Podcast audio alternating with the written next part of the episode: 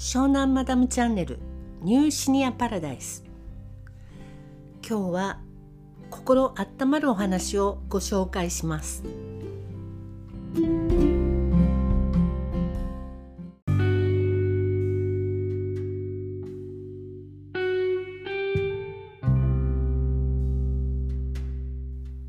今日は新聞の投稿欄に載っていたある記事をご紹介したいと思います。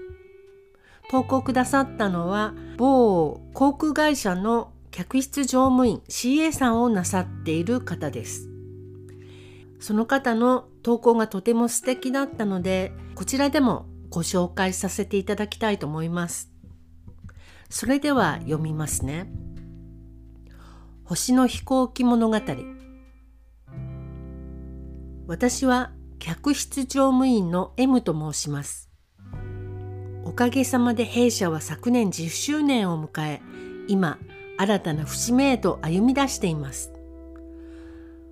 その時間の中、育まれているお客様との物語を新聞市場にてお伝えしたく、今回は私の体験をお届けいたします。自慢話のようでお恥ずかしいですが、ご紹介させてください。ある日、機内で出発準備をしていると、膝にお荷物を乗せている女性がいらっしゃいました。大切に抱きしめているご様子を見て、私はとっさに空席確認をし、あるお声がけをしました。お客様はその後しばらく涙ぐまれているように見えました。そして後日思いがけず次のような心のこもったお礼状をいただいたのです。とてもびっくりしてそしてこの仕事をしていてよかったと嬉しくなりました。このお手紙は一生大切にしたい私の宝物です。その下にお客様からのお手紙が掲載されているのでそちらを読んでみたいと思います。先日母の七回忌で北九州へ帰省する際遺影と位牌を大きな袋に入れ抱えて登場いたしました母を膝に抱いて離陸を待っていたら CA さんからこちらのお荷物を収納棚にお入れしてよろしいですか？と声をかけられました。いえ、上に入れたくないのでと答えると、さらに、では恐れ入りますが、離陸の時だけ足元に収納していただけますでしょうか？と聞かれたので、家なので足元にも置きたくなくてと言うと、CA さんの表情がパッと変わって大変失礼なことをお願いしてしまい申し訳ございませんでしたと頭を下げて言ってしまいました。わがままを言っているのはこちらなのに申し訳なかったなと思っていたら別の CA さんがまた席に来てお客様この度はお悔やみ申し上げます。先ほどは大変失礼なお願いをしてしまって申し訳ありませんでした。そしてよろしければお隣のお席が空いておりますのでお客様にも座席に座っていただいてはいかがでしょうかと遺影をお客様と呼んで私の席に座らせてくれました。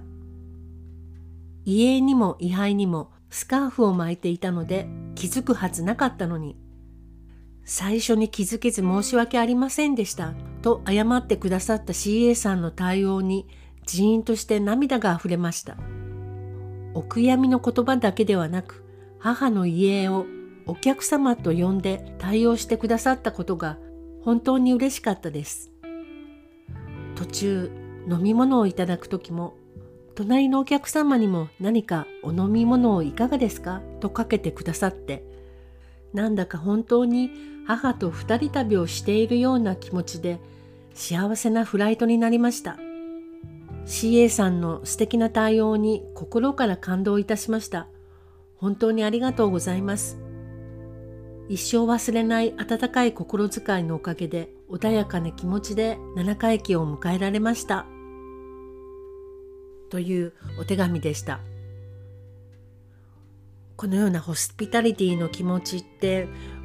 今回は CA さんのとっさの対応というか温かい心遣いでねこんな幸せなエピソードが生まれたわけですけれどもこれはあのどんな職業の人でも気遣えることというかとても気をつけたいことというかどんな場面にもどんな時でも相手のことを思う気持ちっていうのを持っていたらとてもとても両者が幸せな気持ちになれるんじゃないかなと思って今回は読まさせていただきました。ちょっと素敵なお話ですよね。ということで今日はこれで終わりです。